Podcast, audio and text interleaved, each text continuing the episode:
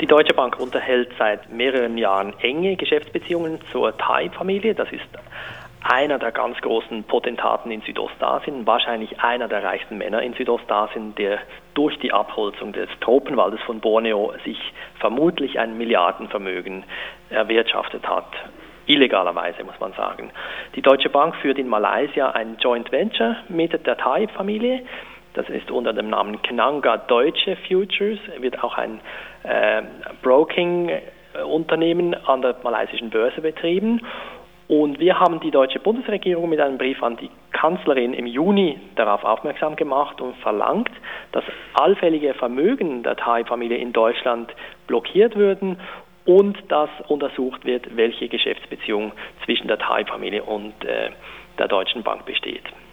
Hat denn die BaFin darauf bislang in irgendeiner Weise substanziell reagiert?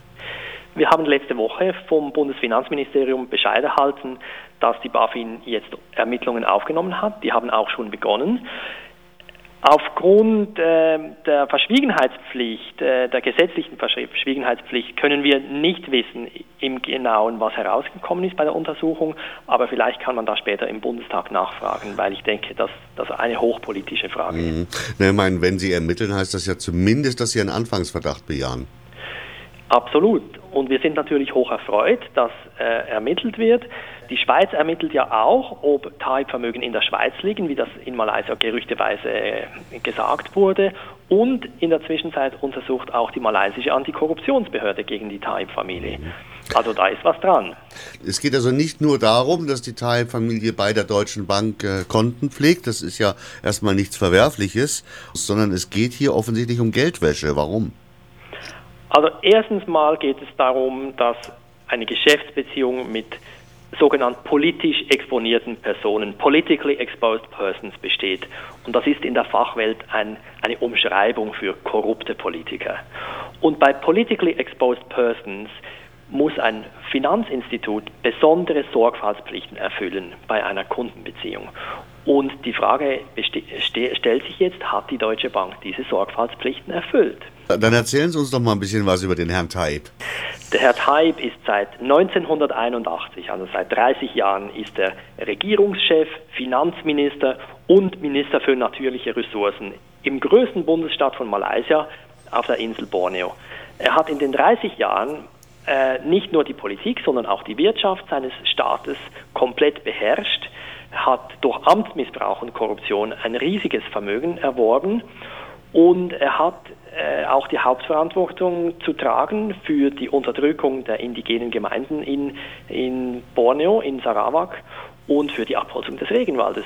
Mittlerweile sind in Borneo, also im malaysischen Teil von Borneo, wo Taib den Bundesstaat Sarawak regiert, sind weniger als 5% Primärwald, also Urwald erhalten geblieben. Es ist ja gleichzeitig bemerkenswert, dass er sämtliche Regierungswechsel unbeschadet überlebt hat. Das heißt, auch selbst von der Zentralregierung, mit dem will sich keiner anlegen. Das ist genau so. Also das ist eine Art malaysischer Mubarak, muss man sagen, äh, der sich da installiert hat. Sein Bruder kontrolliert den ganzen Holzexport, also der ganze Tropenholzexport und Sarawak war der größte, weltweit größte Tropenholzexporteur während vielen Jahren.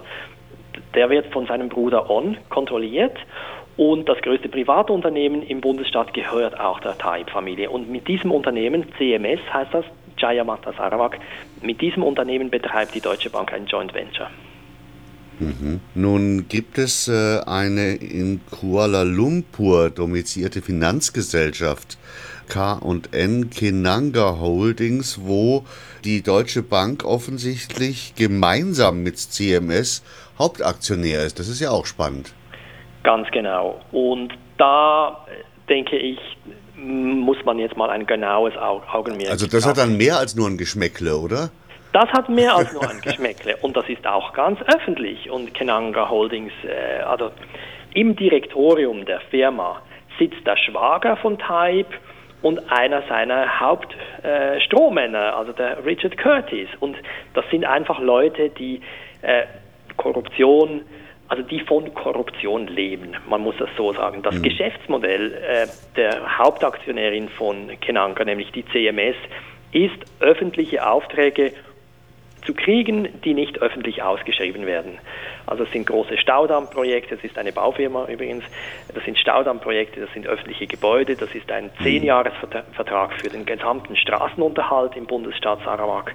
Also das ist ein hochkorruptes Unternehmen, das Korruption besteht da als Geschäftsmodell und mit dem arbeitet die Deutsche Bank zusammen. Und unserer Meinung nach verletzt sie auch ähm, internationale Bestimmungen, nämlich die OECD-Richtlinien für multinationale Unternehmen, die gegenüber Korruption auch einige äh, Richtlinien enthalten. Ist es richtig, dass da unter anderem auch der Bakun-Staudamm dabei war, der ja auch als ökologisches Irrsinnsprojekt äh, Negativschlagzeilen gemacht hat? Das ist richtig. Der Bakun-Staudamm, von dem hat CMS massiv profitiert, also die Partnerin der Deutschen Bank. Da wird eine Fläche Regenwald in der Größe von Singapur überflutet. Es werden Tausende von Leuten umgesiedelt. Diesen Leuten wird alles weggenommen, was sie haben und sehr wenig entschädigt. Und der Irrsinn geht aber weiter. Nach dem Bakun-Staudamm ist schon der nächste Staudamm im Damm, der Murum-Staudamm, und jetzt soll noch der Balle- und der Baram-Staudamm gebaut werden, obwohl gar kein Bedarf für diesen Strom besteht. Es geht nur darum, dass die Baufirmen des Regierungschefs von Taib da ganz kräftig verdienen können. Gibt es denn in Malaysia irgendwelche Ermittlungen gegen Herrn Taib und seinen Clan? Es gibt seit Juni eine Ermittlung der malaysischen Antikorruptionsbehörde äh, MACC gegen Taib wegen Korruption. Und diese Ermittlung wurde angekündigt, nachdem die Schweizer Bundespräsidentin Micheline Galmire gesagt hat, man kläre ab, ob Taib Vermögen in der Schweiz habe. Da haben die Malaysier Angst gekriegt, haben kalte Füße gekriegt, weil sie nicht wussten, wenn jetzt da in der Schweiz viel Geld auftauchen würde, dass das für sie eine Blamage wäre. Da haben sie selber eine Untersuchung angekündigt. Wie ernsthaft die allerdings ist, das wissen wir nicht. Nun habe ich mit Erstaunen gelesen, dass äh, vor Jahren die Deutsche Bank sich geweigert hat, ein Spendenkonto des Bonomanser Fonds weiterzuführen und dass selbst eine Intervention bei unserem bekannten Victory-Spezialisten Joe Ackermann nichts gebracht hat. Hat man bis heute wenigstens Ihnen mal den Grund genannt? Überhaupt nicht. Also wir hatten ein langjähriges Spendenkonto bei, in, bei der Deutschen Bank in Lörrach das hat man uns ohne Angabe von Gründen aufgekündigt mit der Begründung, ja, man hätte das Recht, das zu tun, unter Verweis auf die allgemeinen Geschäftsbedingungen. Ich habe dann sofort interveniert, habe gesagt, wir vermuten, da seien politische Gründe dahinter, weil der Bruno Mansa 1999 ist er mit dem Gleitschirm auf die Residenz des Regierungschefs von Sarawak geflogen. Und wir wissen, dass die Deutsche Bank äh, sehr aktiv ist in Malaysia. Ich habe das auch an Herrn Ackermann geschrieben und sein Büro hat uns geantwortet und gesagt, ja, wir klären das ab und auch im Auftrag von Herrn Dr. Ackermann untersuchen wir das. Und später hat es geheißen, dazu sagen wir nichts. Ich habe dann angerufen nach Duisburg, wo das Private Banking der Deutschen Bank ist und die haben gesagt, die haben mir gesagt, es gibt einen Grund, dass ihr Konto aufgelöst wurde, aber niemand wird ihnen den Grund nennen.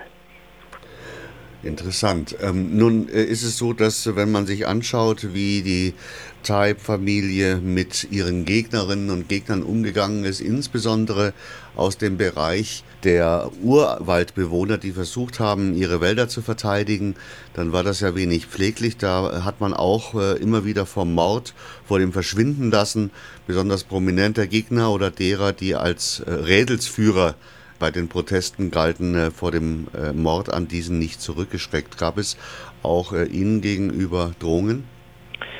Nein, wir haben keine Drohungen erhalten. Äh, ich denke, wir sind hier, da wir im Ausland arbeiten, relativ gut geschützt. Allerdings ist vor einigen Jahren, als wir äh, uns im Land selber bewegt haben, hat man uns beschattet, also dass mhm. man uns nachgefahren ist mit Autos. Und wir wissen auch, dass unsere Partner in Malaysia, dass die überwacht werden. Also E-Mail wird überwacht, Telefonkontakte werden überwacht. Das ist einfach ein ähm, Unterdrückungssystem, das da, äh, das da funktioniert. Die machen das sehr subtil. Also es gibt wenig offene Repression, aber sehr viel äh, verdeckte Repression. Also ihre Tochter, ihr Sohn kriegt keinen Studienplatz, wenn sie etwas gegen die Regierung sagen oder es wird auf sie Druck ausgeübt. Also das ist ein ganz gut äh, eingespieltes Repressionssystem. Hm. Nun wickelte ja die Deutsche Bank äh, insgesamt äh, viele hundert Millionen Euro Transaktionen auch ab äh, mit der Taib-Familie. Es gibt, wir, Sie haben es dargestellt, sehr weitreichende Geschäftsbeziehungen, die über einen normalen Kundenkontakt weit hinausgehen. Man muss im Grunde genommen die Taib-Familie als einen prominenten Partner der Deutschen Bank bezeichnen. Hat die Deutsche Bank in irgendeiner Weise mittlerweile reagiert und dazu Stellung genommen? Die Deutsche Bank hat bisher in keiner Art und Weise Stellung genommen. Unsere deutschen Partner, die Gesellschaft für bedrohte Völker, hat die Deutsche Bank angeschrieben, mehrmals angeschrieben und hat keine Antwort erhalten. Also die Deutsche Bank hält sich jetzt ganz, ganz still. Und es wäre interessant zu sehen, wie sie den Medien gegenüber reagieren würde. Wie wird es jetzt weitergehen? Was sind die nächsten Schritte, die Sie einleiten werden? Wir sind zurzeit daran, ähm, die kanadische und die australische Regierung auf, darauf aufmerksam zu machen, welche Geschäfte, also welche Investitionen die Thai-Familie in diesen Ländern hat, weil das ist ein weltumspannendes Netz von Korruption und Geldwäsche auch, äh, also die Wäsche von illegal erworbenen Vermögen. Und wir hoffen natürlich, dass äh, wir über die Ergebnisse der, der BaFin-Untersuchung dann irgendwann auch ähm, Neuigkeiten erhalten werden. Und ich denke, dass wir da über ein Mitglied des Bundestages äh, vorstellig werden müssen, um, weil es letztlich eine politische Frage ist, wie geht man mit solchen Potentaten um. Ich denke, die ganze Frage äh, von Gaddafi, von Ben Ali, Mubarak in Nordafrika, das hat uns gezeigt, wie eng auch die Verflechtung dieser korrupten Regime mit, mit Europa ist. Und ich glaube, es hat auch vielen Leuten die Augen geöffnet, da, wie gefährlich das ist, wenn wir da einfach Hand bieten, dass die ihre korrupten Geschäfte in Europa abwickeln können.